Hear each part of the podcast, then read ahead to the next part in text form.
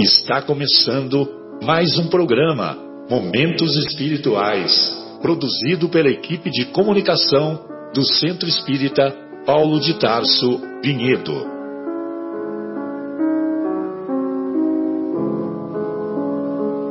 Se guardas contigo o estigma do sofrimento, indagando pela solução dos velhos problemas do ser e da dor, se percebes a nuvem que prenuncia a tormenta e o vórtice traiçoeiro das ondas em que navegas, vem conosco.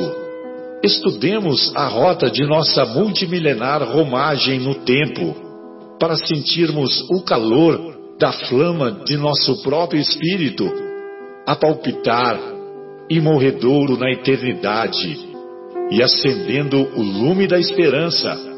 Perceberemos juntos em exaltação de alegria que Deus, o Pai de infinita bondade, nos traçou a divina destinação para além das estrelas. Uma boa noite a todos. Hoje é 25 de maio de 2018.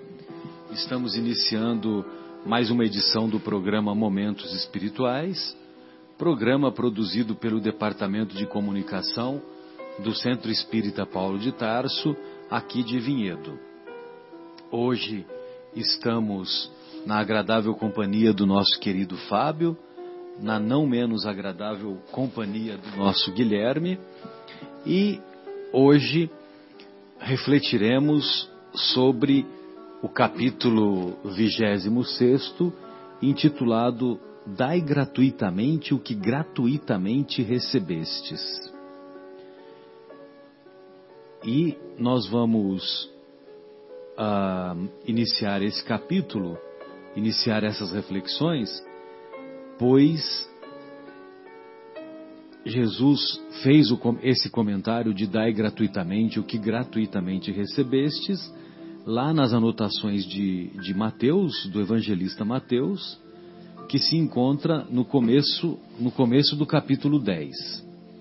E lá no, no começo do capítulo 10, do Evangelho de Mateus, nós vamos encontrar assim: Chamou os doze discípulos e deu-lhes autoridade de expulsar os espíritos impuros e de curar toda sorte de males e enfermidades. Estes são os nomes dos doze apóstolos. Primeiro, Simão, também chamado Pedro, e André, seu irmão. Tiago, filho de Zebedeu, e João, seu irmão. Filipe e Bartolomeu. Tomé e Mateus, o publicano. Tiago, o filho de Alfeu, e Tadeu. Simão, o zelota, e Judas Iscariotes, aquele que o entregou. Jesus enviou esses doze com estas recomendações. Não tomeis o caminho dos gentios, nem entreis em cidade de samaritanos. Dirigi-vos antes às ovelhas perdidas da casa de Israel. Dirigindo-vos a elas, proclamai que o reino dos céus está próximo. Curai os doentes, ressuscitai os mortos, purificai os leprosos, expulsai os demônios. De graça recebestes, de graça dai. Não leveis ouro, nem prata, nem cobre nos vossos cintos, nem alforge para o caminho, nem duas túnicas, nem sandálias, nem cajado, pois o operário é digno do seu sustento. Quando entrardes numa cidade ou num povoado, procurai saber de alguém que seja digno e permanecei ali até vos retirardes do lugar. Ao entrardes na casa, saudai-a e se for digna, desça a vossa paz sobre ela. Se não for digna, volte a vós a vossa paz. Mas se alguém não vos recebe e não dá ouvidos às vossas palavras, saí daquela casa ou daquela cidade e sacudi o pó de vossos pés. Em verdade vos digo, no dia do julgamento haverá menos rigor para Sodoma e Gomorra do que para aquela cidade. Eis que vos envio como ovelhas entre lobos. Por isso, sede prudentes como as serpentes e sem malícia como as pombas. Sensacional. Você imagina né, os doze ouvindo, os doze apóstolos ouvindo essas recomendações, que cena né, maravilhosa, que cena envolvente. E, e interessante que quando ele quando, quando começa o capítulo, ele diz assim: chamou os doze discípulos. Em algumas traduções nós vamos encontrar reuniu em particular os doze discípulos, porque havia é, exposições que o mestre falava para todo mundo, né, para a multidão, para todos os que estavam acompanhando a sua peregrinação e a sua é, evidente exposição. Agora, em algumas outras situações, ele falava em particular, né? Várias vezes, né, tem referências assim. E Jesus, falando-os em particular, explicou assim, assim, assim. E é muito legal, é muito significativo quando ele diz: se a cidade ou a casa não vos receber bem, quando você sair de lá, sacudi o pó de vossos pés. E no começo, os seguidores de Jesus, entre eles os próprios apóstolos, eles faziam isso literalmente. Né? Eles saíam da casa ou da cidade e sacudiam o, o pó, literalmente.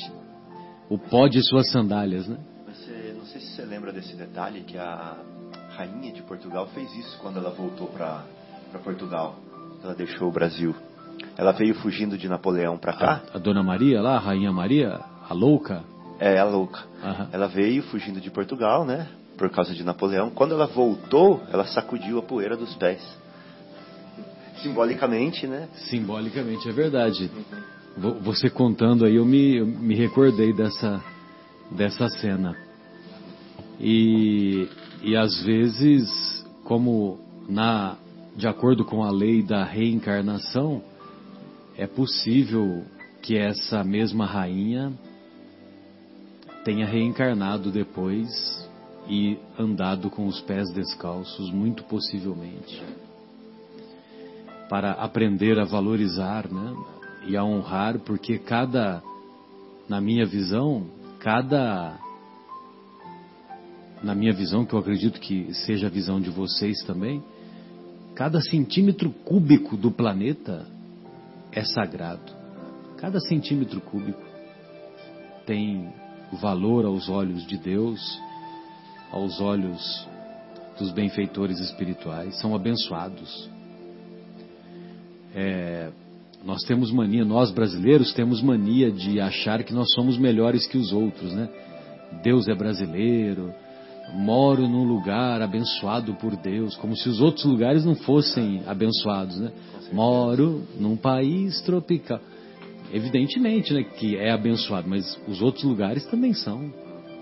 Nós é que muitas vezes não, não sabemos valorizar. E, e outra coisa que é significativa é que no dia do julgamento haverá menos rigor para Sodoma e Gomorra. Sodoma e Gomorra, que é a cidade do pecado, a cidade da, da lassidão, a cidade do sexo mal, da energia sexual mal direcionada, do ópio, é, então essas cidades elas seriam elas seriam julgadas com menos rigor do que aquela cidade que não quis ou que não valorizou o, os ensinamentos que recebiam dos discípulos do Mestre. Nós nos recordamos que em várias passagens o Saulo de Tarso, a princípio, ele era bem recebido, o Paulo de Tarso, ele era bem recebido fazendo a exposição dos ensinos de Jesus nos primeiros dias, tal, na primeira semana, aí na segunda semana, na terceira semana, o pessoal já já o expulsava, quando não o prendia, quando não o apedrejava. Então imagine vocês, né? E o que foi feito dessas cidades, né? Tantas, tantas cidades que ele fundou inúmeras igrejas e o que foi feito dessas cidades, né? Talvez algumas nem existam mais hoje. Muito bem. E então o, o que me chama atenção a princípio é isso, né? É esse ensinamento em particular que que deu, que Jesus ah, reuniu os doze apóstolos e deu essa autoridade de expulsar os espíritos impuros e de curar toda sorte de males e enfermidades. E nós vamos encontrar isso também no mundo antigo, em todas as civilizações. Os egípcios, eles, os sacerdotes, eles praticavam o culto exterior, ou seja, ensinavam para a massa, para o povo em geral, mas ensinava com restrição de ensinos. Agora, no, na intimidade entre os, os seus apóstolos, os seus seguidores, melhor dizendo, os seus discípulos, lá no ambiente de estudos, no ambiente restrito, eles ensinavam tudo o que sabiam. Os sacerdotes egípcios, os sacerdotes gregos, os sacerdotes persas, e entre eles, no mundo íntimo do conhecimento deles, eles já eram portadores do conhecimento do Deus único, embora eles pregassem o politeísmo eles já tinham também o conhecimento da imortalidade da alma, o conhecimento da comunicabilidade com os espíritos, o conhecimento da reencarnação e o conhecimento dos vários globos que dos, é, dos vários mundos habitados, né, da pluralidade dos mundos habitados.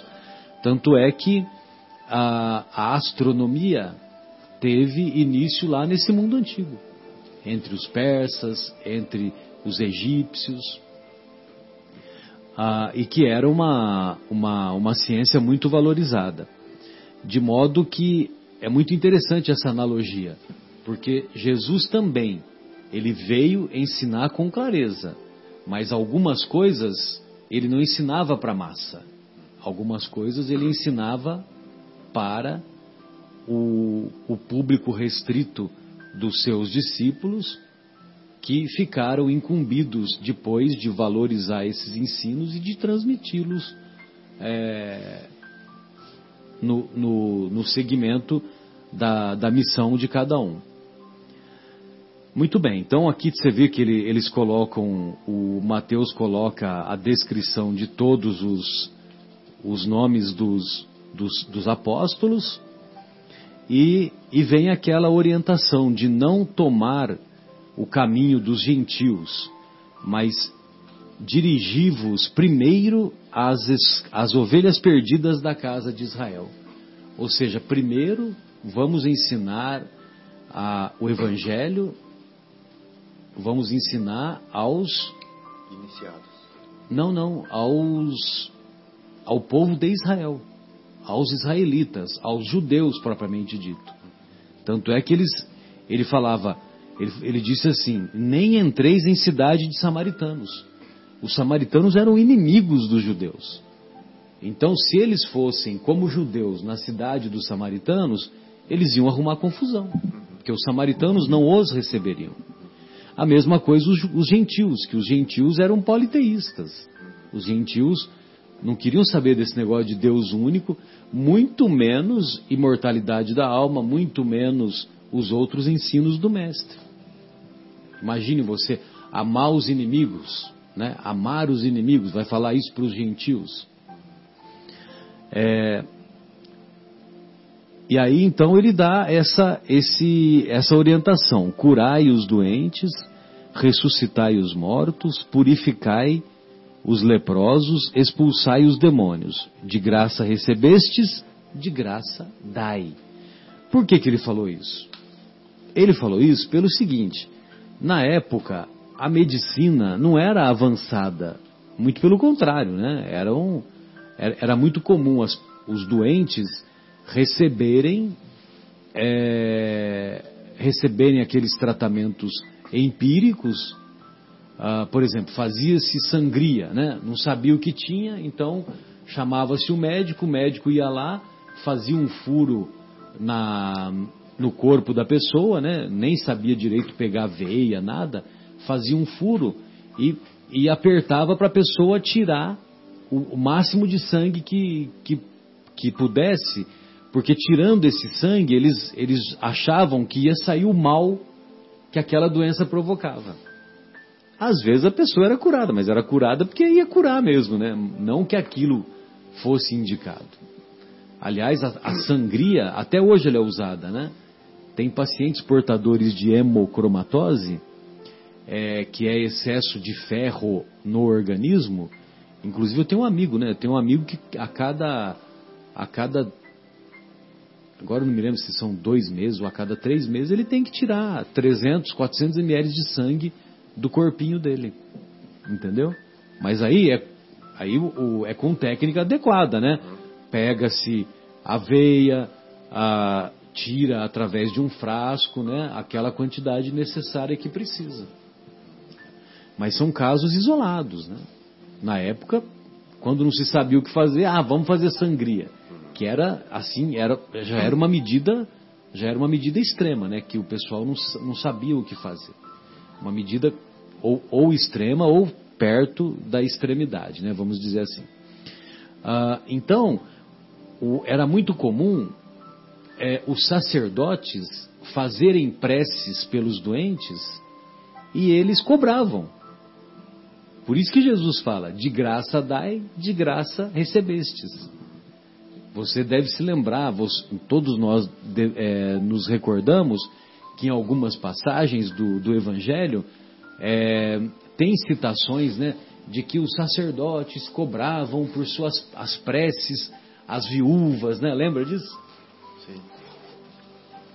Então, é, por esse motivo que Jesus fala, de graça dai, de graça recebestes, de graça dai. Ou seja, não era para cobrar. Bem, então, só para eu não ficar muito repetitivo, eu gostaria de ouvi-los é, Fábio, Guilherme, em suas considerações, e aí depois a gente desenvolve mais os temas aqui, senão eu vou ficar, eu vou ficar muito no, quase um monólogo, né? Guilherme, você gostaria de ouvi-lo, afinal de contas, amanhã... Então, deixa eu falar que eu me preparei, né? É, então, amanhã você vai fazer uma preleção aqui na, na, no Centro Espírita Paulo de Tarso, na capela, aqui na rua de baixo. Eu nunca sei qual é o número, você lembra qual é o número? Também nunca sei. Depois a gente vê. Então, mas o, o, o capítulo 10 de Mateus, né, ele é conhecido como a missão dos doze apóstolos. Então, se a gente vai lá na internet e coloca a missão dos doze apóstolos, a gente vai achar justamente Mateus capítulo 10, né? Exatamente. Então, dando aquela representatividade que naquele ponto Jesus o chamou em particular, né? Para então dar para eles a missão que eles teriam que que cumprir. E a partir dali eles foram e, e tentaram fazer aquilo que, que Jesus estava determinando. A gente vai lembrar que em Mateus 17, por exemplo, é, tem uma passagem que eles voltam para Jesus quando um, um, um homem pede para curar o filho lunático e ele diz que já levou para os apóstolos e eles não conseguiram. Então Jesus consegue é, expulsar o, entre aspas, demônio do menino E os apóstolos vão para ele e falam assim: mas, mas, mestre, por que, que nós não conseguimos curá-lo? Né? E é quando ele briga, entre aspas, também, fala assim: por conta da pouca fé de vocês. Com mais fé vocês conseguem. Então, ele, a partir desse momento do, do Mateus 10, ele começa a dar mais, entre aspas, autonomia para os apóstolos irem fazer o que ele também vinha fazendo. É, e também, Marcelo, uhum. o, o, o, que eu acho curioso desse, dessas passagens do capítulo de Mateus 10 é assim, a gente estava falando de medicina e aqui ele fala que é, ressuscitai os mortos. Sim, né? isso aí, só, só esse ressuscitar os mortos é uma é um programa de três horas e meia, né? É, só e, isso. E aí eu queria saber de vocês, né? Que será? O que, que será que, que, que é mortos, isso, né? É possível a gente fazer isso de ressuscitar os mortos, Fábio? E aí, Fábio, o que, que é ressuscitar os, os ressuscitar os mortos? É. Discorra sobre o tema. Bom, Emmanuel pode nos ajudar para responder essa daí, né? Emmanuel fala assim: o que é a vida? Vida é a experiência digna da imortalidade. Puxa, mas vamos pensar o que ele quis dizer com isso. Será que esse programa de rádio aqui é uma experiência que nós estamos tendo digna da imortalidade? Eu acredito que sim, né? porque nós estamos é, adquirindo uma vivência espiritual, nós estamos passando por uma experiência de espírito imortal que é certamente marcante para, para a nossa vida de espírito imortal. Né? Então nós estamos vivendo uma experiência digna da imortalidade. Ao passo que quando eu estou vendo um jogo do Corinthians, do São Paulo, do Parmeira, sei que é uma experiência agradável. Tem nada de Parmeira, é Palmeiras, entendeu? Ah, Corinthians pode então, né? Também, Corinthians, que é o que, em homenagem à, à, cidade de Corinto, na Grécia, né? Você vê que interessante. Certíssimo. Então tá bom. Então, Corinthians, Palmeiras, São Paulo, é uma experiência agradável, divertido, né? A gente se distrai tudo, mas não é uma experiência digna da imortalidade. Não é uma experiência que certamente vai agregar é, vivência ou experiência para o espírito imortal. Né? Então, é, ressuscitar os mortos é como que trazer a pessoa que está na vida é, de ilusão ou na vida de é, tentação, né, ou na vida de dormente para a vida verdadeira, para as experiências dignas da imortalidade, né? Que eram as, eram as experiências que o mestre sempre nos convidava a viver com ele, né? Palavras de vida eterna, né? É, então, ressuscitar os mortos tem esse significado simbólico que é trazer para a vida, né? Verdadeira, para a vida imortal, para a vida eterna, as pessoas que estão perdidas no sono, na morte da, da matéria, da ilusão e da tentação da mentira e etc. Né? Não sei se é, você quer completar isso aí. Segundo se não me engano, segundo Severino Celestino, Exatamente. a palavra utilizada é, quer dizer levantai os mortos uhum. e não ressuscitar. Uhum. E é como a gente fala assim: acorda, Fábio, acorda para a vida. Você está dormindo? Não, você está acordado. Só que acorda e presta atenção. É. Né? É mais ou menos isso, né? É mais ou menos isso. Ressuscitar e os mortos é bote ele no caminho correto é, da. Acorda, meu filho. Né? E eu até tenho uma palestra do Haroldo que ele fala assim chama assim Desperta, ó tu que dormes, né? É só de áudio essa palestra. Ele começa contando, Guilherme, que numa determinada cidade tinha um cemitério que colocava a, a data de começo da vida da pessoa e a data de final da vida da pessoa. E eram assim, três anos, dois anos, um ano, quatro anos de vida que a pessoa tinha. Aí eh, a pessoa que estava em visita na cidade perguntou para o morador assim: por que, que as pessoas aqui duram tão pouco tempo? Aí ele fala, o morador fala assim: não, é que aqui na plaquinha do cemitério a gente costuma colocar só os anos efetivamente vividos pela pessoa. Entendeu? Hum. E não os anos em que ela passou dormindo. Ou seja, que ela passou perdendo o tempo da vida dela. Sensacional, hein? É. E aí é um convite para a gente pensar, né? Quanto tempo a gente dorme na nossa vida de 100 anos? Se for 100 anos. Por outro lado, é, a gente tem algumas passagens que também dizem que, eventualmente, esse ressuscitar os mortos também era por conta da, do não avanço da medicina da época, aonde a gente tinha algumas pessoas que estavam em estado de letargia ou de catalepsia, né, que é aquele estágio aonde a gente tem um até um desdobramento e que a gente fica com o corpo realmente como se estivesse morto. Uma morte aparente. A morte aparente, né? E era comum enterrar pessoas assim. Tem até aquela aquela expressão que a gente usa, salvo pelo gongo, que muita gente pensa que é do box e que é justamente que lá na Inglaterra, quando isso estava acontecendo, que quando eles iam exumar o, o, o morto, eles viam arranhões na, na, parte de dentro do caixão, né? Então eles começaram a colocar um, uma corda no braço do defunto e amarrado num sino. Fora do, do túmulo. Fora do túmulo, ah. de preferência.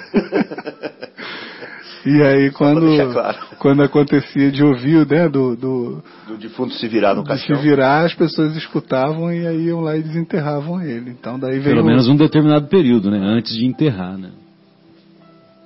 Como assim? Então, porque o caixão ficava para fora do túmulo.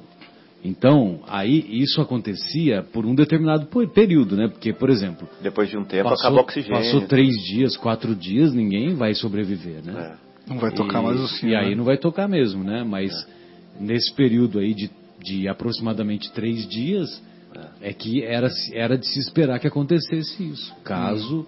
a, a, a morte não tivesse se consumado efetivamente. É. Então, e é o que aconteceu com o Sérgio Porto, nós já falamos em programas anteriores, né? Falamos.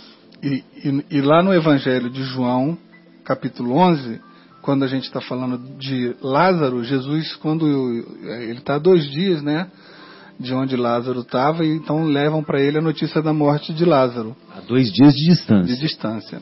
E ele diz assim: essa enfermidade não é para a morte, então Jesus já sabia que Lázaro não estava efetivamente morto. Tem outra passagem também da filha de Jairo, que está em Mateus 9. Talita. Da Talita, que ele fala assim: Retirai-vos, porque esta menina não está morta, mas dorme. Não, ela não morreu, ela apenas dorme. Então talvez na passagem que diz ressuscitar os mortos também pudesse estar se referindo a esse tipo de, de situação. Né? É, são as duas situações, né, Guilherme? A, a, a, situação mais rara, né, que são esses casos de letargia e catalepsia, que no mundo antigo certamente era mais frequente pelo desconhecimento, né? E muitas vezes uma pessoa ficava acamada longo tempo e parecia que estava morta mesmo. E como o corpinho dela recobrava as energias, o sistema imunológico voltava a funcionar, é, aí então ela recobrava o, a saúde, né, vamos dizer assim. E, e, e, a, outra, a outra explicação que é a mais frequente, que é, é a morte, morte no judaísmo é quando você está afastado de Deus. Entendeu? Que é o, que, o conceito que, que aprendemos com o nosso querido Severino, o professor Severino. E então, a morte no judaísmo é quando você está afastado de Deus, ou afastado do cumprimento das leis de Deus, talvez seja até melhor isso, né? E ressuscitar é estender mãos generosas para aquela pessoa que está distante do cumprimento das leis de Deus, para que ela volte à vida, que ela volte ao cumprimento da lei de Deus. Né? Então, ressuscitar os mortos nesse sentido, quantas pessoas que só de se aproximar de Jesus ou mesmo dos apóstolos se sentiam tão tão bem, né? Se é. sentiam tão atraídas, tão de volta para a árvore da vida, tão envolvidas de volta para a árvore da vida, uhum. que elas que elas depois elas também davam é, seguimento a não só seguimento a Jesus, como também depois dos acontecimentos lá do, do Calvário, deram continuidade e passaram os ensinos de Jesus para tantas e tantas pessoas. Porque esse trabalho não coube apenas aos doze apóstolos. Inúmeros outros discípulos é, anônimos também fizeram esse trabalho. Claro. Pois não, Guilherme, você, você ia comentar alguma coisa? Não, eu ia perguntar para vocês a outra parte que ele fala, então, assim, expulsai os demônios. Então, aí a gente entra no, no, no próximo bloco, né? Então vamos, Vamos fazer a primeira pausa Uhum. e aí a gente volta com mais reflexões sobre. Você vê um trechinho tão pequeno, né? Expulsai os demônios. Expulsai os demônios. É outra, né? Outra palestra. Retornamos com o programa Momentos Espirituais, hoje discutindo sobre o tema do capítulo 26 de O Evangelho segundo o Espiritismo, capítulo intitulado Dai de graça o que de graça recebestes. E nós vamos encontrar lá na entre as recomendações que o mestre deu aos apóstolos, curai os doentes, ressuscitai os mortos, purificai os leprosos, expulsai os demônios. Bem, curai os doentes, evidentemente que essa cura se dava sobretudo pela, pela imposição de mãos, que hoje, dentro da doutrina espírita, nós sabemos que nada mais é do que a aplicação do passe, do passe magnético, que nada mais é também do que uma doação uma doação bioenergética, uma doação, é, o Kardec usou o termo fluido magnético, então o passe magnético ou a doação de fluidos magnéticos. Mas, na verdade, trata-se da bioenergia. E, evidentemente, que os apóstolos de Jesus, dotados que eram de uma mediunidade acima é, muito, muito acima da média, afinal de contas, eles não foram, é, não conviveram com Jesus à toa, eles tinham uma missão a cumprir. E, e como Jesus deu a mensagem a ele, deu a, a possibilidade de- deles é, desenvolverem esse poder, esse poder, sobretudo mediúnico que nós consideramos, é, eles curavam os doentes e essa cura aos doentes deveria servir para os doentes como um estímulo para que eles, de posse da cura da enfermidade que eles eram portadores, que eles buscassem um novo rumo na vida deles. Isso era um estímulo, um incentivo para que eles é, passassem a ter um comportamento ético-moral mais elevado. Mas muitas pessoas que foram por Jesus curadas, é, assim que obtiveram a cura, essas pessoas ah, se apressavam em, em, em se aproximar daquelas pessoas que antes os ridicularizavam, os que zombavam deles. Por exemplo, tem, tem alguns leprosos, tem alguns alguns aleijados que foram curados por Jesus e ao invés de agradecer e de tomar um novo rumo na sua vida, eles iam se vingar daquelas picuinhas que certamente eles, eles recebiam, né? Aquilo que era o, aquilo que nós conhecemos como bullying hoje, né? Então, ah, o fulano é um aleijado, fulano é, é portador de lepra, é leproso, né? E zombava-se dessas pessoas, ridicularizavam-se essas pessoas. E quando essas pessoas eram curadas, ao invés de tomar um novo rumo, elas iam atrás de vingança. Né, para mostrar que elas estavam curadas, etc, etc, para jogar na cara todas as ofensas que antes recebiam. Então, quer dizer, o objetivo não era esse, né? O objetivo era curar e seguir adiante. E, evidentemente, que a- as curas foram propiciadas pelo alto poder magnético dos, dos apóstolos, alto poder que foi confiado, sobretudo, pelo Mestre, justamente para diminuir o comércio que se fazia ah, que se fazia pelos sacerdotes da época que cobravam para fazer preces aos doentes, como dissemos anteriormente.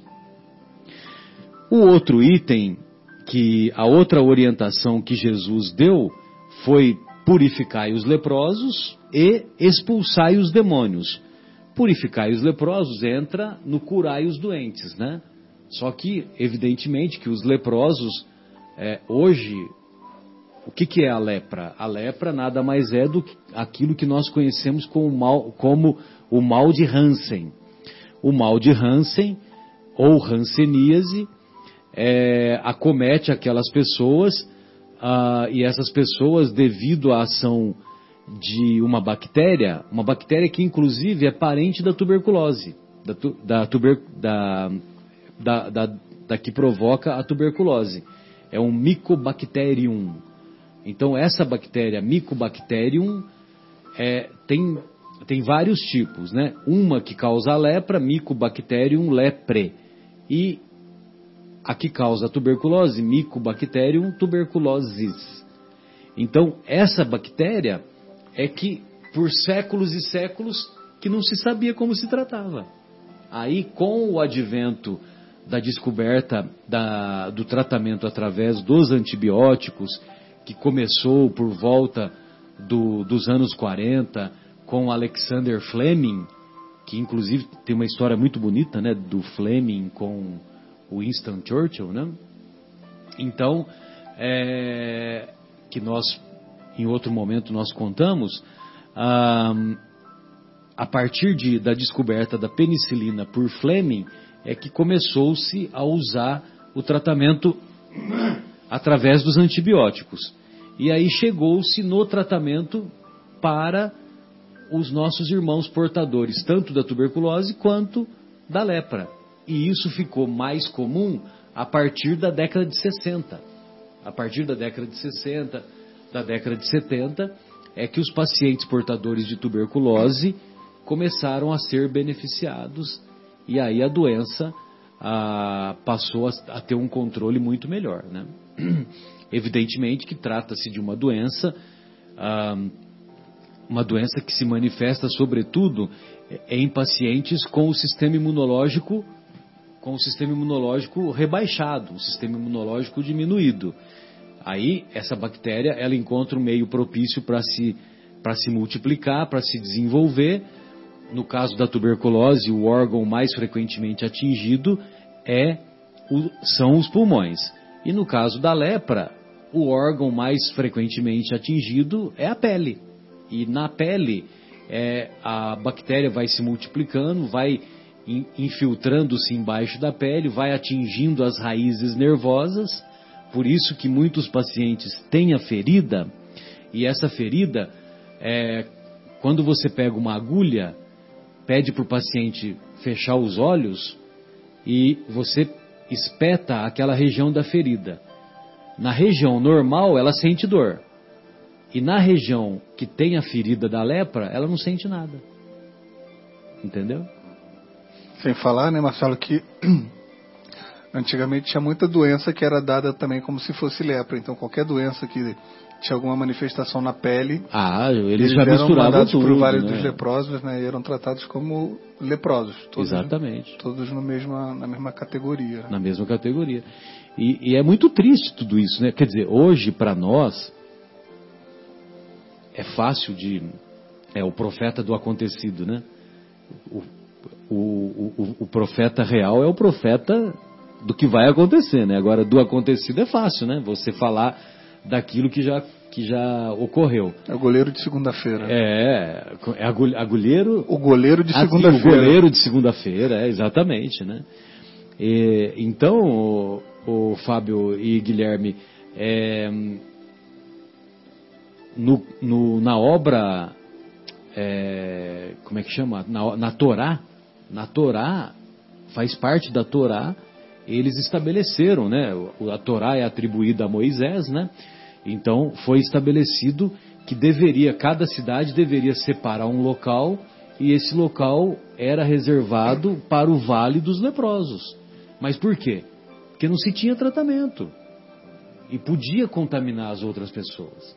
Isso é verdade mesmo, né? Porque devido ao, você imagina como era a higiene da época, né? Hoje nós temos água encanada, temos água, esgoto, chuveiro, etc, etc. Então é mais fácil nós, é, nós nos protegermos dessas doenças. Mas a época, imagina, a época é, era uma tragédia. E, e, e, o número dos doentes em proporção em proporção à comunidade em que eles viviam era um número grande. Então, evidentemente que a doença era uma doença estigmatizante, né? E foi assim por séculos.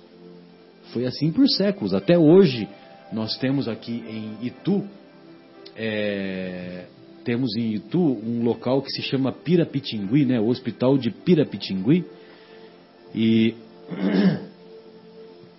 ah, e lá, até hoje ainda temos pacientes que ficaram é, com muitas sequelas né, do, do mal de Hansen, da Hanseníase, e, e muitas, muitas comunidades, muitas caravanas espíritas, caravanas dos nossos irmãos católicos, dos nossos irmãos protestantes, fazem visitas a esse hospital para levar amor, carinho, para conhecer a história, para fazer uma visita fraterna né, para esses irmãos. Eu tive a oportunidade de ir uma ocasião lá e é impressionante, entendeu? Lógico que cada vez mais esses locais é, vão, vão sendo cada vez mais raros. E esses doentes que ficaram nesses hospitais e que ainda residem nesses hospitais, eles ficam porque, porque as famílias não foram buscá-lo, buscá-los. Mas conforme os pacientes vão, vão morrendo, vão desencarnando, não vão sendo incluídas novas vagas. Entendeu? É como os hospitais psiquiátricos. Muitos hospitais psiquiátricos não fecharam. Não fecharam as portas. Muitos hospitais de pacientes portadores de tuberculose também não fecharam as portas. Antigamente não era comum a gente falar, ah, fulano foi transferido para Campos do Jordão. Né? Quando falava Campos do Jordão já era já era sinônimo de que ele era portador de tuberculose. Lá no Rio eu não sei qual que era a referência, né, Guilherme? Mas aqui no estado de São Paulo era era era Campos do Jordão. Mas tem outros locais também. Belo Horizonte, por exemplo, é, Belo Horizonte, ah, por ficar na, no, no, em lugares mais altos e mais frescos, também eram, era, era uma cidade considerada é, boa para o tratamento dos pacientes com tuberculose.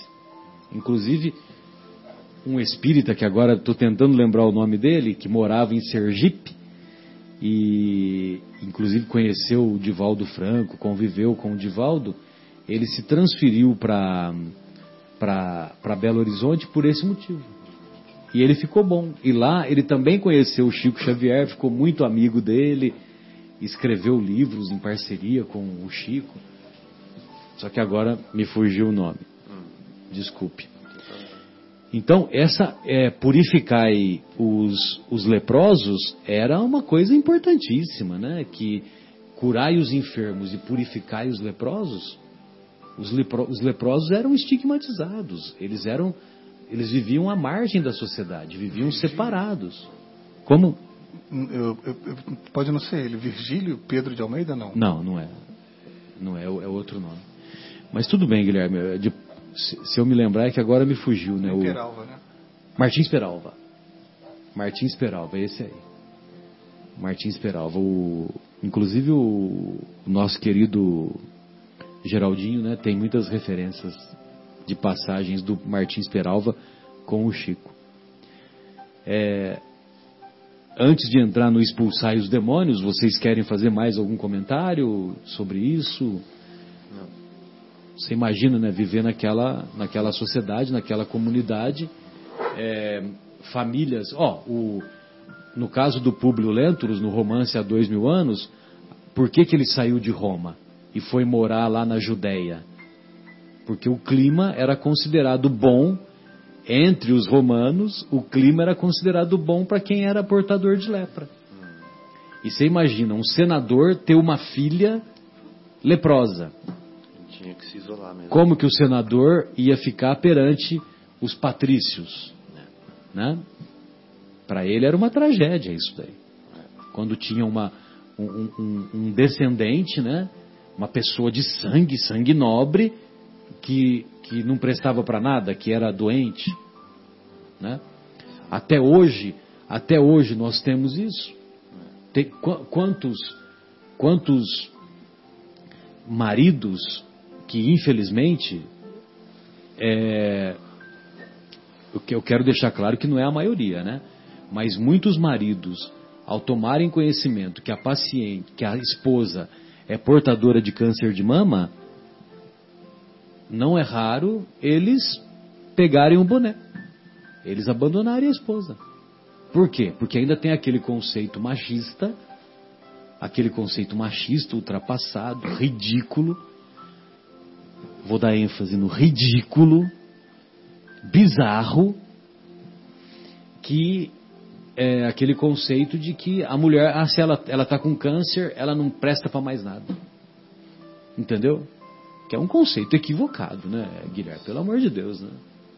Agora, quando nós, maridos, ficamos doentes, elas, as nossas esposas, também não poderiam falar a mesma coisa? Veja se elas falam. É. Muito, muito pelo contrário, né? A grande maioria, a grande maioria se desdobra, se desdobra estende mãos generosas. Uhum. Às vezes o, o, o marido era ex-marido e ela vai cuidar do ex-marido.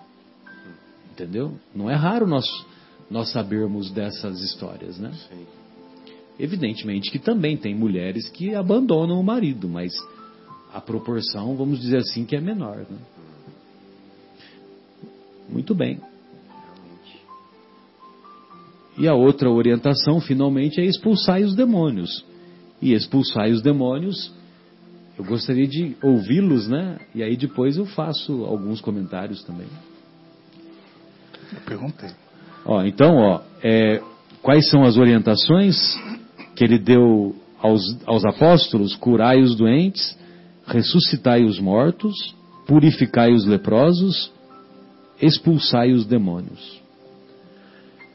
É, pelo que eu me lembre, Marcelo, na época, demônio não tinha a conotação que tem hoje, né? Hoje demônio tem uma conotação de um espírito é, mal, eternamente e, é, voltado é, mal que é que é inflexível, que é irreversível a maldade dele. É, então ele é ob, obstinado no mal, sem chances de, de conversão para o bem. O que naquela época não era bem assim. Chamava daimon, né? Daimon que, se eu não me engano, queria dizer somente espírito. É. Gênio, Gênio ou, ou, espírito. Ou espírito. Então, é, sabia-se já do mundo espiritual. Sabia-se já das nossas companhias que se afinizavam conosco, é, com a nossa índole, com os nossos gostos, com, com as nossas atitudes, com os nossos pensamentos e com os nossos sentimentos. Então, é, esses daimons, né, esses espíritos, esses gênios, poderiam potencializar as nossas tendências negativas, ou seja, incentivar as nossas tendências negativas, ou poderiam incentivar as nossas tendências positivas, dependia de nós, como sempre foi, que o Espiritismo explica claramente hoje como funciona. Então, expulsar esses daimons significa, significa o seguinte: olha, você já está propício a cair nesse erro, a ir por esse caminho, e a sua companhia está aumentando isso. Então vamos afastar a sua companhia. Vamos deixar você sozinho, pensando bem no que você está fazendo, refletindo sobre isso, que fica mais fácil a sua recuperação, a sua volta para o caminho correto só volta para Deus. Né? A gente faz isso com os amigos dos nossos filhos, né, que são tendenciosos. A gente separa o nosso filho, tira ele da classe, põe ele em outra escola, troca a companhia. E espírito ou gênio nada mais é do que companhia também. É pessoa igual que está desencarnada, que está sem um corpo, mas é pessoa também. Então nós sabemos que esses gênios, essas pessoas, São pessoas equivocadas. Não são eternamente más. Não estão na maldade para sempre. Né? Elas estão simplesmente equivocadas e elas precisam de orientação. Então, vamos separar esse grupo e vamos orientá-los. Né? Então, eu acho que a instrução de Jesus era essa. Com a autoridade moral que os apóstolos tinham, né, e que estava outorgada a eles, eles eram capazes de quebrar as influências, de quebrar as, os grupos e falar assim: olha, cada um vai para sua casa, cada um vai cuidar da sua recuperação, cada um vai cuidar da sua volta para o caminho. É igual quando tem um grupinho de algazarra, chega a polícia e espatifa com tudo. Você assim, vai cada um para sua casa, expulsou todo mundo dali. Né? Então eu vejo por esse lado simples né, e simbólico da coisa. Beleza. É... Tem uma passagem que eu acho que é bem significativa e que fica fácil de, de entender, é, sobretudo sobre, em cima desse, desse, dessa colocação que o nosso querido Fábio fez. Ah, um jovem é levado pelo pai até o mestre. E aí o pai diz: Mestre, o meu filho, ora quer se jogar no fogo, ora quer se jogar na água. Ele é lunático, porque eles não sabiam direito o que estava acontecendo. Uhum. Ele é lunático. Levei-o aos seus discípulos e os seus discípulos não o puderam curar. Aí o, o mestre se aproxima do garoto e, entre aspas, expulsa o demônio e o garoto volta a ter uma vida normal. Vocês se lembram dessa passagem, né? Aí depois, inclusive, os, os apóstolos, em particular, os apóstolos, em particular, perguntam ao Mestre por que eles, que já eram dotados do poder de curar, porque eles não o puderam curar. Aí, aí o Mestre diz que isso é por causa da pouca fé. Se vocês tiverem a fé do tamanho de um grão de mostarda, tudo será possível. E também que para essa classe, numa outra situação semelhante a esta, ele diz assim que para esta classe de espíritos é necessário jejum e oração. Pronto, falou em jejum, aí você já viu, né? É. Ai meu Deus do céu, é aquela tristeza. Jejum no judaísmo não é comer duas colheres de arroz, uma de feijão, fazer é, Passar fome. É, comer uma saladinha, uhum. aquela coisa toda. Bife grelhado. Hambúrguer de jaca. Hambúrguer de jaca. Hambúrguer de jaca. Tá na moda agora. Ah, essa história tá, no, tá na moda? Graviola também tá na moda, né? Então, não é nada disso. Jejum no judaísmo é jejum de imperfeições. Assim como Virgem Maria, virgem de imperfeições. Então, para essa classe de espíritos é necessário jejum de imperfeições morais. Uhum. E como Jesus era portador de zero imperfeições, uhum. os, os espíritos menos evoluídos, e chamados de demônios, e que assediavam aquele garoto e que assediavam outros lunáticos em outras passagens do Evangelho, esses espíritos não identificaram imperfeições em Jesus e eles não tiveram como se como se opor à luz do mestre Jesus. É. Luz rima com Jesus, né? Sim. Era então, irresistível, né? A, a ordem de Jesus era irresistível. Era irresistível. Então aquele, aquele poder magnético dele, aquele olhar magnético de, de convite ao amor, um amor assim que, que nós estamos longe de compreender. Então, quando Jesus se aproxima do garoto, aqueles espíritos menos felizes que o assediavam e que eram ditos, considerados como demônios, aqueles espíritos perderam a função. Eles eles se afastaram do garoto, mas eles também foram envolvidos pela equipe espiritual que, que acompanhava o trabalho do mestre, e eles foram, não é que foram expulsos, você pode dizer que foram, foram expulsos do assédio sobre o garoto. Foram separados. É, foram separados, mas Jesus, todo amor, todo perdão, toda bondade, vai expulsar alguém do convívio dele? Não vai expulsar, não é isso que Jesus quer.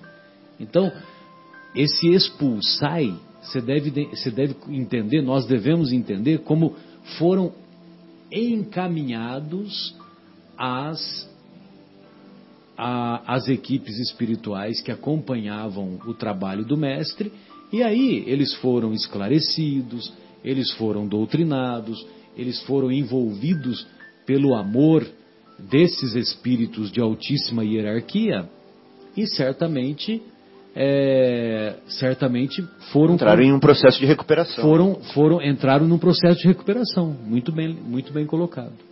Sim. entendeu então expulsai os demônios por isso que por isso que cada cada versículo do evangelho né é, é muito é, tem muita informação. Tem muita informação, né, né Fábio?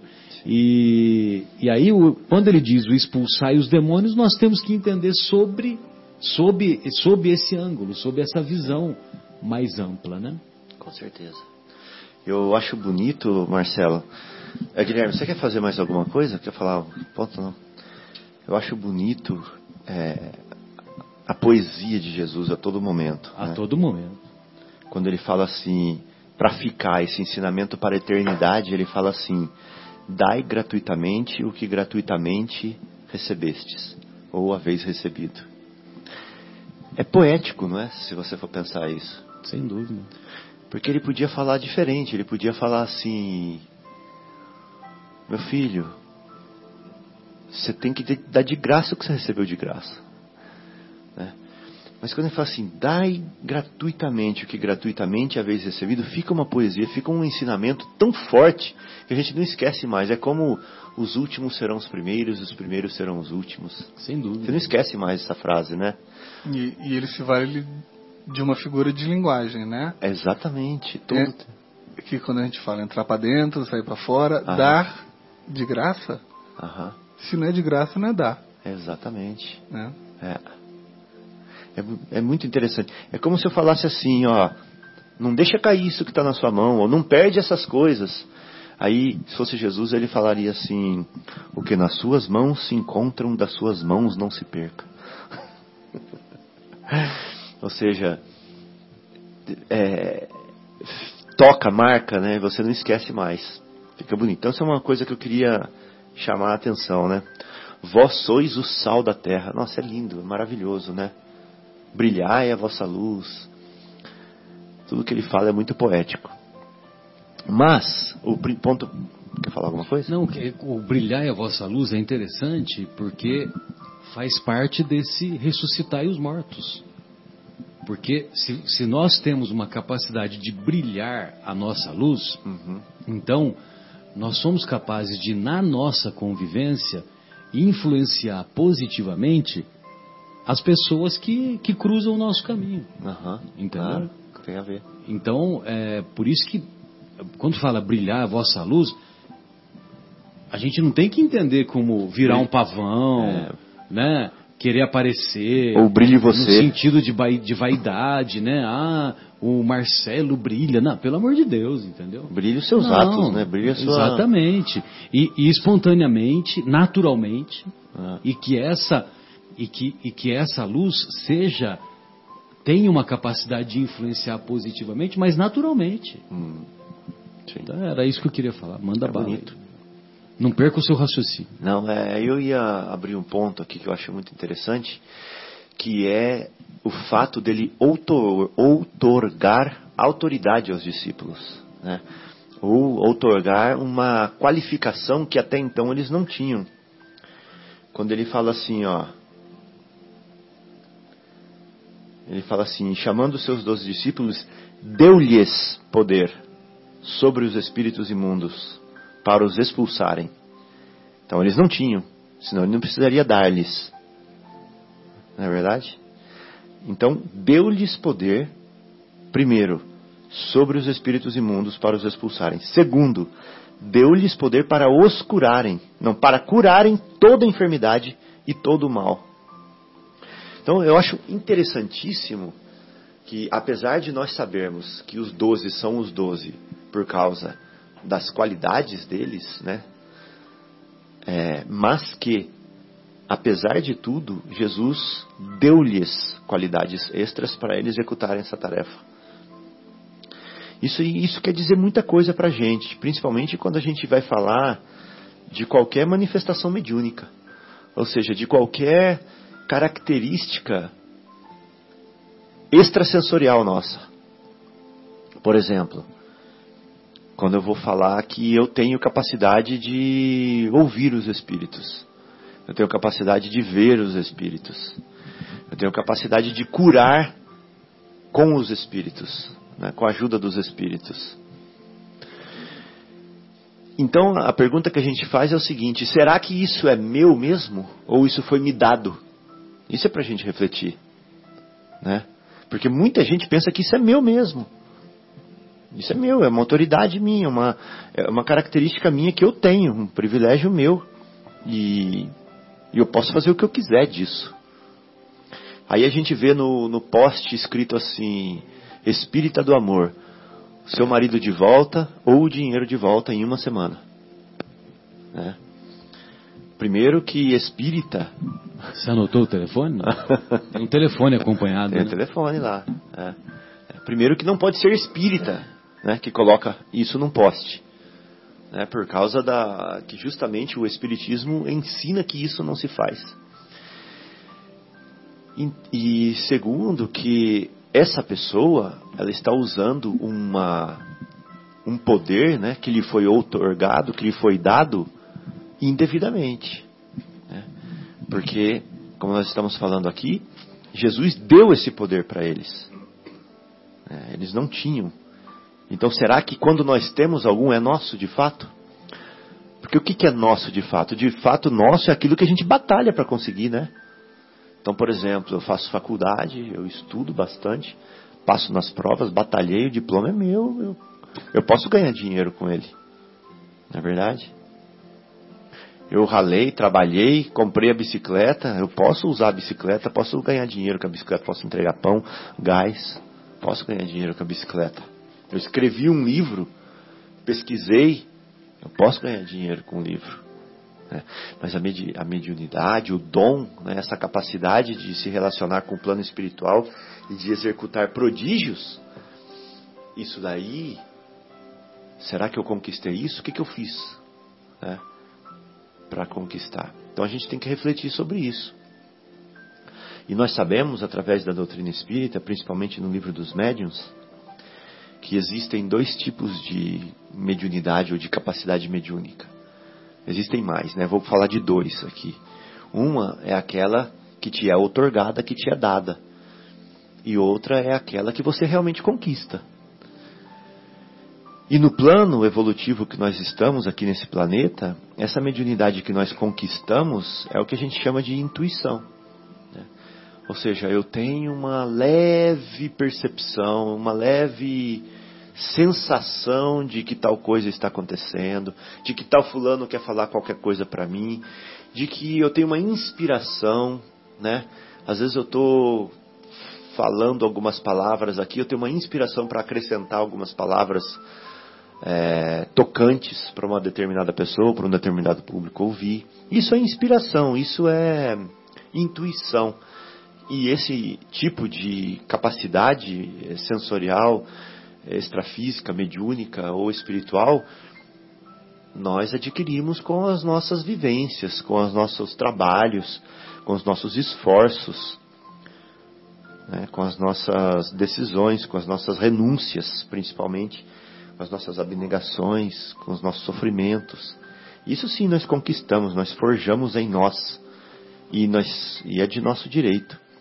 Mas nós sabemos, através da doutrina espírita, que nós temos mediunidade também, que é de trabalho, que é um mediunato, que é um mandato mediúnico, que é uma oportunidade que nos foi, nos foi dada para trabalhar com a espiritualidade e ganhar espiritualidade. Nós que somos tão materialistas, né? nós que somos tão mundistas, nós que somos tão momentistas. Estou inventando palavras aqui, mas espero que vocês me entendam. Imediatismo, né? Voltados para é. o imediatismo. Exatamente. E para as oportunistas, né? para as oportunidades é, materiais, etc. e tal. Então, é, essa espiritualidade, esse convite à espiritualidade, é uma mediunidade igual essa que Jesus deu para os discípulos. Olha, experimente essa ferramenta, trabalhe com ela, com essa enxada, e faça o seu jardim ficar mais bonito. Né? Tome esse violino e agrade as pessoas nas praças com ele. Né? Ou seja, volte para mim, volte para a vida que a gente estava falando no começo. Tome esse bisturi. Né? Desculpa aí, Marcelo, não estou falando para você não, tá? Então vou falar para mim. Tome essa calculadora e faça uso dessa calculadora, né? É, para ajudar as pessoas. Desenvolva seus talentos. Exatamente. Pelo bem comum, não só para o seu próprio bem. É. Então tome essa mediunidade e aguste a sua espiritualidade. Né? que você precisa de espiritualidade. Esse é o convite. Né?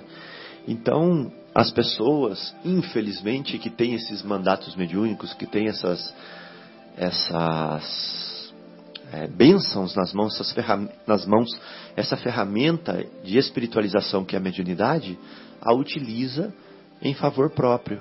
Escreve livros e vende os livros e colhe os recursos desses livros para si, né? ou aplica é, passes e curas e cobra por isso, né? ou faz sessões de previsão de futuro, né?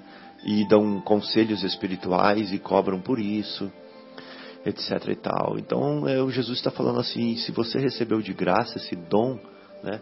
dai de graça, trabalhe para o bem e que seja gratuitamente. E aí você vai, não vai estar se apoderando de uma coisa que é sua, que não é sua. Né? A luz não é privilégio de classe social, ou seja, de coisa que alguém possa pagar. Ninguém deve ser privado da luz por não poder pagar. Né? Então nós temos que estender esse bem a todos gratuitamente, né? porque não é um, uma coisa nossa, é uma coisa dada para nós. É isso aí, Fábio. E olha, cada vez que você ia me falando, eu ia me lembrando da parábola dos talentos, viu? É. Muito legal. Que a analogia sempre existe, né? Tá tudo, tá, é tudo interligado, intrincado, é. né? No, no, no, Evangelho do Mestre. Você quer discorrer sobre ela? Não, não, não, ah, não. Tá, porque é outra, daí é outro programa também, né? Sim, imagina. Mas eu tô lembrando de uma coisa aqui, Marcelo, que é o seguinte, que é, o Espiritismo, além de explicar desses, dessas diferenças de mediunidade, ele ainda fala a consequência de quando você faz mau uso dela. Né? Porque os espíritos superiores, eles abominam o interesse próprio. Né?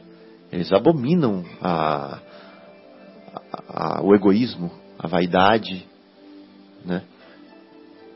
Então, qual é o tipo de espírito que vai estar convivendo com essas pessoas que utilizam esses dons, esses talentos, para si próprio né? e não para a comunidade. Qual é o tipo de espírito? Fica essa pergunta para a gente refletir. É, então vamos aproveitar e fazer uma, uma pausa, mais uma pausa musical, né, Guilherme? E aí retornamos, é, retornamos com o programa Momentos Espirituais. Hoje falando sobre o capítulo 26 de O Evangelho segundo o Espiritismo, dai de graça o que de graça recebeste.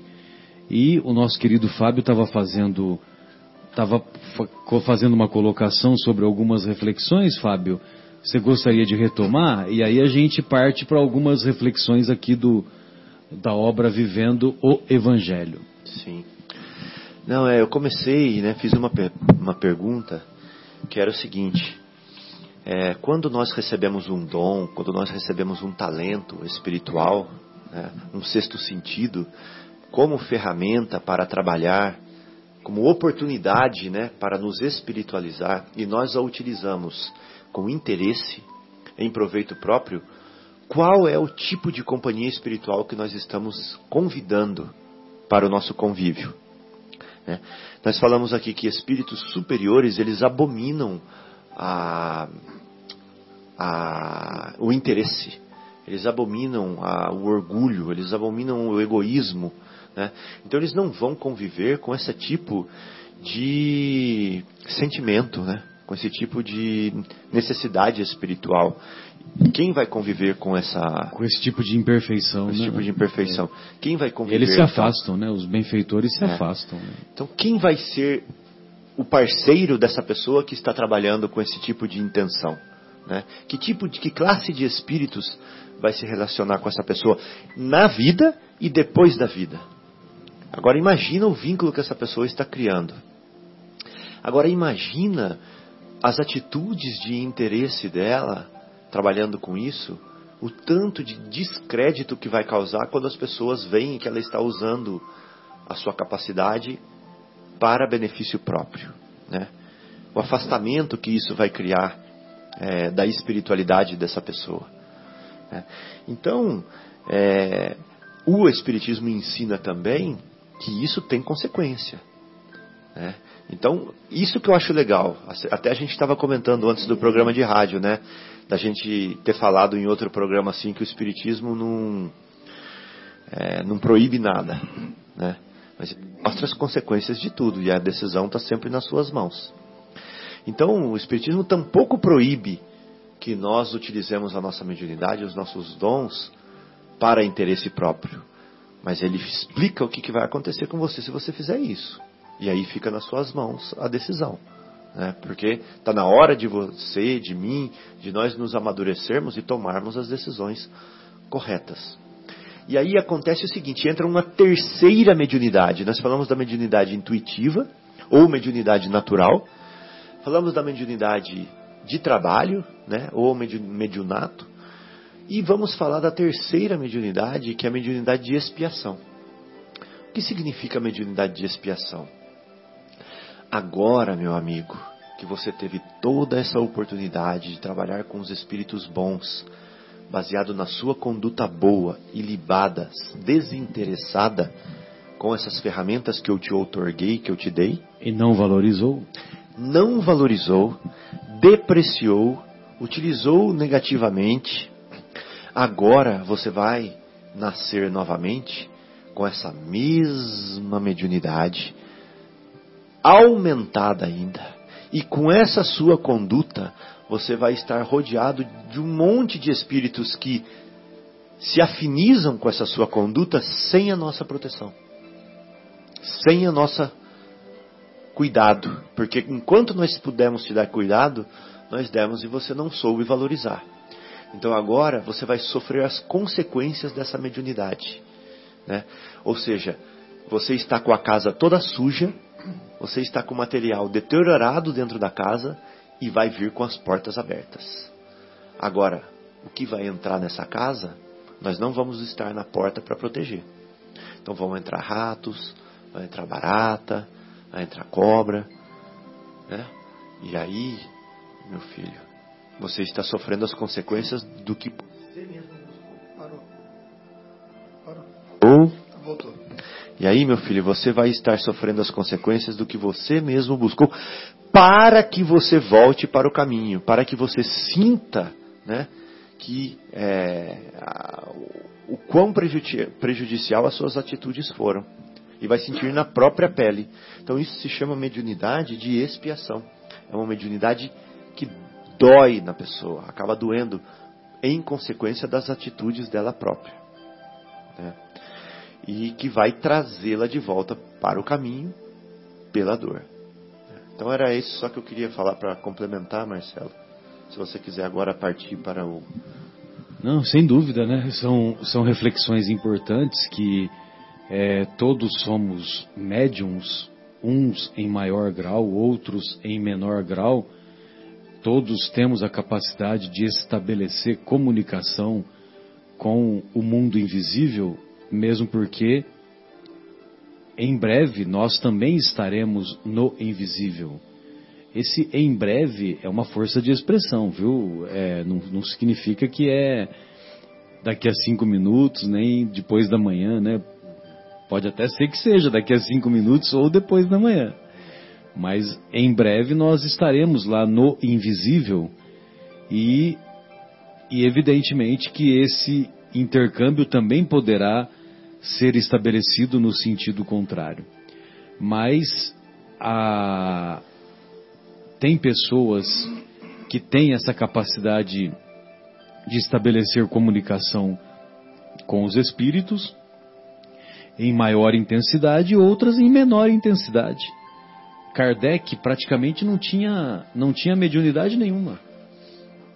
Era, era muito mais mediunidade intuitiva. Intuitiva sim, porque ele usava o conhecimento dele e certamente ele captava o, as inspirações que os benfeitores espirituais certamente influenciavam nele, né? Mas mediunidade assim, de psicofonia, de psicografia, ele não era portador, osten, mediunidade ostensiva não havia nenhuma. E então tem algumas orientações aqui que nós vamos encontrar na obra na obra é, Vivendo o Evangelho, ditada pelo Espírito André Luiz ao médium Antônio Carlos Badui. Antônio Carlos? Não, Antônio Badui Filho. Antônio Badui Filho. Não sei onde que eu tirei o Antônio Carlos. Pior que você falou e eu é... achei que era também. Pois é. É, Padre Melo, que né, nosso Guilherme agora há pouco. Muito bem, então na, na, nessa mensagem, tem duas mensagens aqui que são bem interessantes, né? Então ele diz assim, na primeira mensagem, certamente no Espiritismo, intitulada Certamente. No Espiritismo não há qualquer dúvida quanto à gratuidade do intercâmbio mediúnico. Então, centros espíritas sérios não fazem cobrança de qualquer espécie. Entretanto, o médium que desempenha suas tarefas, que desempenha corretamente suas tarefas, mas esse médium se dirige a Deus e pede facilidades, atenção especial, conforto material, isenção de provas, vida sem problemas, tratamento diferenciado. Caminho sem obstáculos, ausência de doenças, manifestações de apreço, reconhecimento público, direito à recompensa, garantia de proteção, garantia de proteção, sucesso pessoal, privilégios, porque tudo isso são privilégios, né? O médium que se dirige a, age, corre, cumpre corretamente as suas tarefas, mas se dirige à providência divina e pede tudo isso que nós falamos, que em suma são privilégios. Está querendo pagamento. Esse médium espírita, uhum. agindo assim, embora não esteja recebendo nenhum pagamento daqueles que o procuram, certamente está cobrando de Deus. Muito bom. Certamente está cobrando de Deus. Você vê? Então, né, que nós, nós usamos a pele, a pele de cordeiro, né? E o lobo, escondemos o lobo por detrás, né? Então, é, é aquela história, né? É, muitos médiums, eles agem corretamente, não cobram, ficam na deles, mas eles esperam agindo dessa maneira em busca de privilégios, eles esperam ou eles praticam o tráfico de influência. Porque eles esperam receber algo. Entendeu? Pois não. E, e eu acho que é daí que vem o, a necessidade do pleonasmo da, de dar de graça. Dar de graça. Porque dar é de graça, não Exato. tem paga. Mas a gente não está falando só de paga monetária, né? É a influência. É, a gente às vezes vê palestrante espírita que quando está palestrando, eventualmente está tendo concorrência dos espíritos in- intuindo a pessoa também. E eles não recebem nada por aquilo, mas eles querem saber em que hotel eles vão ficar. Eles querem saber quantas pessoas vão estar na plateia para saber se vale a pena ele ir ou não, né? Então, é, também tem isso. Não é a paga só de dinheiro, é a paga também de outro tipo de benefício. né? É verdade, tem expositores espíritas e expositores de outras atividades também. Não só de outras denominações religiosas, como também de outras atividades. Que, e, e, infelizmente isso significa, é, isso demonstra a imaturidade que esse, que esse nosso irmão se encontra. Por quê? Porque ele está em busca de recompensa. E indo em busca de recompensa, está indo contra o amor ágape. Porque o amor ágape é aquele amor que nós exercemos e não esperamos recompensa. É o amor incondicional. Agora tem o mandato mediúnico, que é uma outra mensagem, né? Você tem ela aí? Não, eu só peguei algumas partes. Ah, tá. Então eu, eu, eu vou Qual é o lê-la. número? 300 e... Cinco. Ah, tá. Então eu vou lê-la e aí depois você, você faz o mais, mais algumas. discorre mais alguns comentários. E lógico que nós podemos ir até as 3h15, para mim não tem problema. O médium espírita comprometido com o Evangelho de Jesus tem um roteiro a seguir. Ele não pensa em cobrança e tem trabalho definido. Médium com Jesus, comprometido com Jesus. Ele não pensa em cobrança e tem trabalho definido. Ele provê a seu sustento e não deseja vantagens. Todos nos recordamos do, do caso do Chico Xavier e o Frederico Figner. O Frederico Figner deixou uma bolada em dinheiro pro nosso querido Chico Xavier.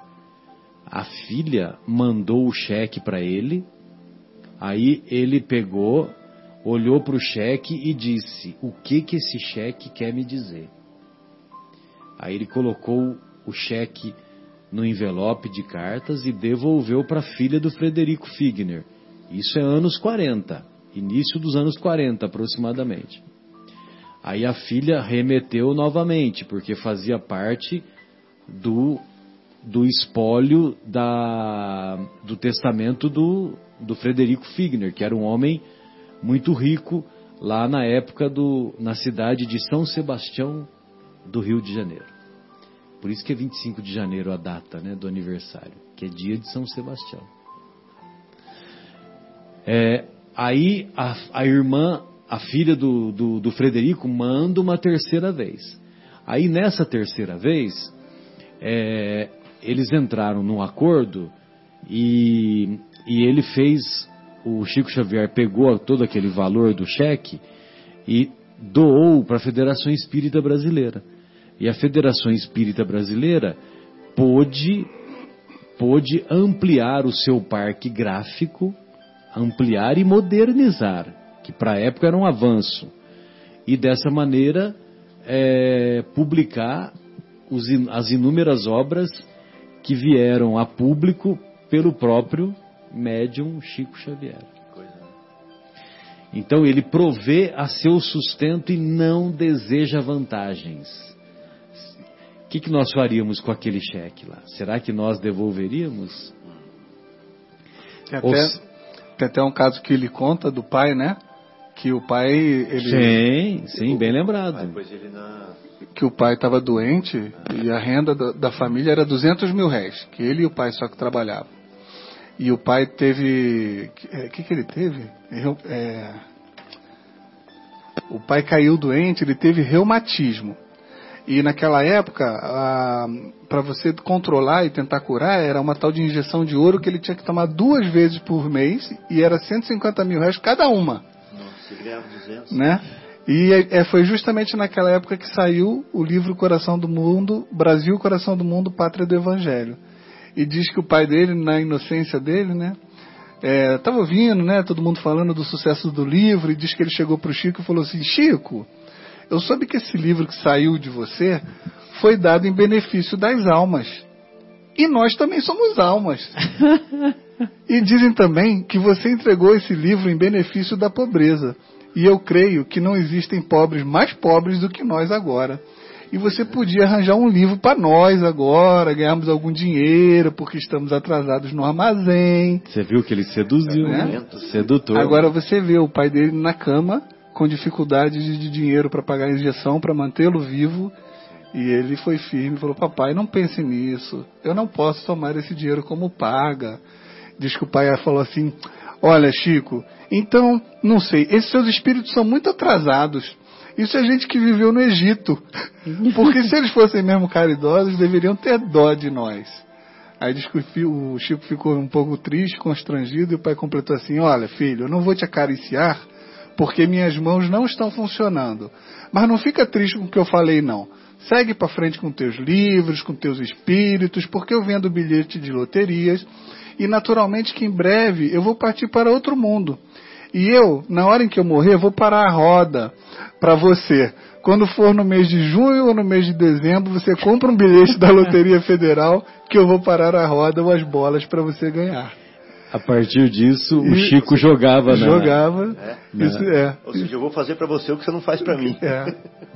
Mas é, é, é, um exemplo, né? A gente fala brincando, mas se a gente tivesse a, a, a uma prova menor, era capaz da gente sucumbir. Ele com o pai doente, ele falou, pai, não posso. Né? Não posso, porque é dos espíritos, né? É estimado que ele teria uma fortuna de mais de 50 milhões de reais hoje, o Chico, se ele tivesse ficado com dinheiro da venda dos livros que Sem dúvida, sem dúvida, talvez até mais. Sem dúvida.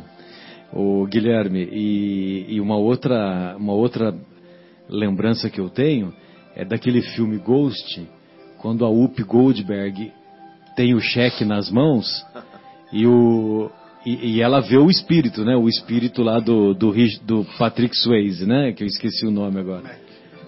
Como é que ele chama na? Mac? Acho que não era Mac, não. Acho que era outro nome. Mas tudo bem. Aí ele, ele, ela via o espírito, né? E o espírito do Patrick Swayze fala: devolve. Sam. Sam. O, o, nome do, o nome do Patrick Swayze no filme Ghost era Sam. E, e aí então, devolve, devolve. Aí ela entrega para para madre lá do, da Quinta Avenida de Nova York. ela entrega, mas ao mesmo tempo soltar. ela não quer soltar. E, a, e, mostra a madre, depois que vê o valor, a madre brrr, desmaia, né? então, o que, que nós faríamos, né? Bom, mas muito bem. Aí continuando, o médium espírita comprometido com Jesus, ele provê a seu sustento e não deseja vantagens. Ele tem conduta honesta e exerce a caridade. Ele cumpre o dever e não se anuncia. Aí, Guilherme, não se anuncia, né? Não fica perguntando quanta gente, qual, qual o número estimado de pessoas, né? Que vai assistir a minha preleção, né? A minha palestra. Aceita a disciplina e pratica o bem, o bem. E pratica o bem Estuda sempre e não se promove. Não exige privilégios e não se melindra. Enfrenta obstáculos e cultiva a oração. Mantém a vigilância e persevera na fé. Não perde a esperança e busca a humildade. Não garante mensagens e não promete curas não falta à sinceridade e acredita no amor. Não esquece o perdão e respeita a opinião alheia. Nem profissão, nem arte, nem talento. Mandato mediúnico é missão. E assim, é assim que a doutrina espírita vê a mediunidade. E se alguém não atende a esses requisitos, seguramente não é médium espírita. E é muito legal porque toda essa descrição que ele faz, você, nós que conhecemos a biografia do nosso querido Chico, ele, se ele pudesse, se nós pudéssemos ticar todos esses itens, né? Ele cumpriu fielmente, fielmente. todos esses itens, né? Fielmente. Impressionante. Conduta honesta, assim o Divaldo, cumpriu hoje. o dever, aceitou a disciplina, sem dúvida, o Divaldo estuda sempre, ele estudava sempre.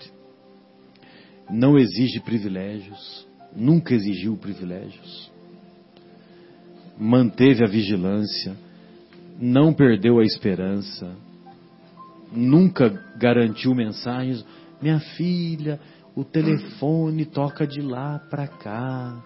Eu não posso prometer. Nunca prometeu curas e curou tanta gente. Ele tinha um, uma, na, na psicografia dele, por muito tempo, ele fazia receituário mediúnico. Não faltava sinceridade e acreditava no amor não esquecia o perdão e respeitava a opinião alheia. Então, mediunidade não é profissão, não é arte, não é talento. Mandato mediúnico é missão. Bem, amigos, podemos nos despedir? Tem mais alguma coisa que você gostaria de colocar? Um Fábio Burrs? Tem um montinho aqui pois que não. é o seguinte: a gente está falando de mediunidade, lógico que é um dom, né? Que é uma missão que você acabou de ler, mas há muitas coisas que nós podemos trazer para a nossa vida, né? Nós que é, julgamos não ter mediunidade ostensiva, e eu vou ler eu vou ler uma, um, só um trechinho aqui da, da mensagem vontade, 203 desse livro que fala assim, ó: Recebes brinquedos para crianças pobres e não separes nenhum para a própria família. Olha que interessante isso, né? Ou seja, eu recebi de graça os brinquedos para dar para as crianças pobres e vou separar para minha própria família, né? Tô dando, não estou dando de graça o que eu recebi de graça. Trabalhas no bazar, na cozinha, na secretaria, então não se beneficie de qualquer oportunidade que venha daí. Distribui cargos, funções ou salários, então não beneficie os seus com isso. Não confunda a lei humana das trocas com a lei divina da doação. É diferente, né? Nós estamos acostumados a dar, a fazer favor pensando que vamos receber um favor em troca. Eu tinha um amigo que ele me passou um monte de filme no HD que ele tinha, sabe, no disco que ele tinha. Passou um monte de filme para mim, fiquei super feliz, porque eu ia, estava mudando daqui, né? E eu falei, puxa, eu tenho filme para assistir que não acaba mais, né? Sem se eu não tiver internet, eu tenho um monte de filme para assistir. Mas aí passou um tempo, ele chegou para mim e falou assim: Ô Fábio, e você? Você tem que dar filme para mim também, você tem que dar alguma coisa para mim também. Mas eu não tinha nada. Eu lembro dessa história, né? Eu associei com isso daqui, né? Puxa vida, falei, pô, então ele deu o filme para mim, esperando uma esperando troca. que ele que eu ia receber também. Foi uma lição muito importante. Então, para a gente aplicar esse capítulo no nosso dia a dia e na nossa vida social também. Né? Não pensando em todas as nossas vivências no dia a dia. Nós... Aí você trouxe uma camisa do Bayern de Munique para ele. Ainda não, mas eu vou trazer. E vale, e vale para cada situação. Passou por mim agora com essa crise de combustíveis que a gente está tendo, que quando começou a faltar, alguns postos botaram a gasolina 10 reais. Exatamente. E tinha um posto no interior, não sei se de São Paulo ou do Rio, que baixou para 2,50 e foram falar com ele. Falaram assim: ah, já que vai acabar, eu baixo para acabar mais rápido, que eu ajudo os meus clientes e eu dou folga mais cedo para o pessoal que trabalha aqui para mim. Meu Deus. Então, é, é, são maneiras diferentes de enxergar uma situação, né? O que, que o cara que botou a 10 vai, vai, vai eu, é. eu, particularmente, não abasteceria mais naquele posto. Até na emergência, sim, mas depois não. Naquele que coloca 10, né? É Para lucrar o máximo, né? Exatamente. Pensou só no momento. Uhum. Enquanto que o outro o momento não é nada. Eu quero que o meu posto seja um, uma ferramenta de benefício para nós é para sempre. Claro. Né? Pensou no futuro. Que coisa, né? Muito inteligente. Sem dúvida. Então, amigos, nós, gost... nós desejamos que essas reflexões que é, que fomos portadores hoje, que elas sejam úteis para o coração e para a mente de todos aqueles que nos ouviram. Desejamos uma ótima semana, uma semana produtiva a todos os corações que nos acompanham e que nós é, possamos enviar as melhores irradiações de amor da nossa mente, do nosso coração, para que haja harmonia, haja esperança, haja perseverança, não só no coração de cada um de nós, mas, sobretudo, nos administradores do nosso país e também nas pessoas que estão envolvidas com essa crise do desabastecimento que assola o nosso país. Fábio, suas despedidas, uma ótima, um ótimo final de semana para todos os que nos acompanham. Bom, é, obrigado né, a vocês que estão aqui no estúdio, obrigado aos ouvintes, que essa escola é, tem trazido muitas lições e muitas transformações. Então eu só agradeço essa oportunidade. Até semana que vem. E aqui é o Guilherme se despedindo. Hoje, dia 25 de maio, é o Dia Nacional da Adoção. Dá de graça, né? O que de graça a gente recebe. Oh, que bacana, hein? E eu queria mandar um abraço especial para o Bruno Eustáquio e para Tayla e grande Brunão, grande Eles vão tentar vir aqui pro, pro programa, para fazer um último programa conosco, não sei se vão conseguir, mas hoje conversando com o Bruno a gente descobriu que em Winnipeg, que para onde eles estão indo, não tem nenhum centro espírita. E eu perguntei para ele, você escutou a, a entrevista que a gente fez com a, com a Vanessa, do Kardec Radio? E ele falou, escutei e estou pensando muito nisso. Então quem sabe a gente vai ter um centro espírita lá fundado pelo pelo Bruno e pela Taia. Pelo hein? Bruno Eustáquio, exatamente. Olha uma responsabilidade. É a missão. É, é vai ser um Paulo de Tarso. Então, boa noite a todos e até sexta-feira que vem, se Deus quiser.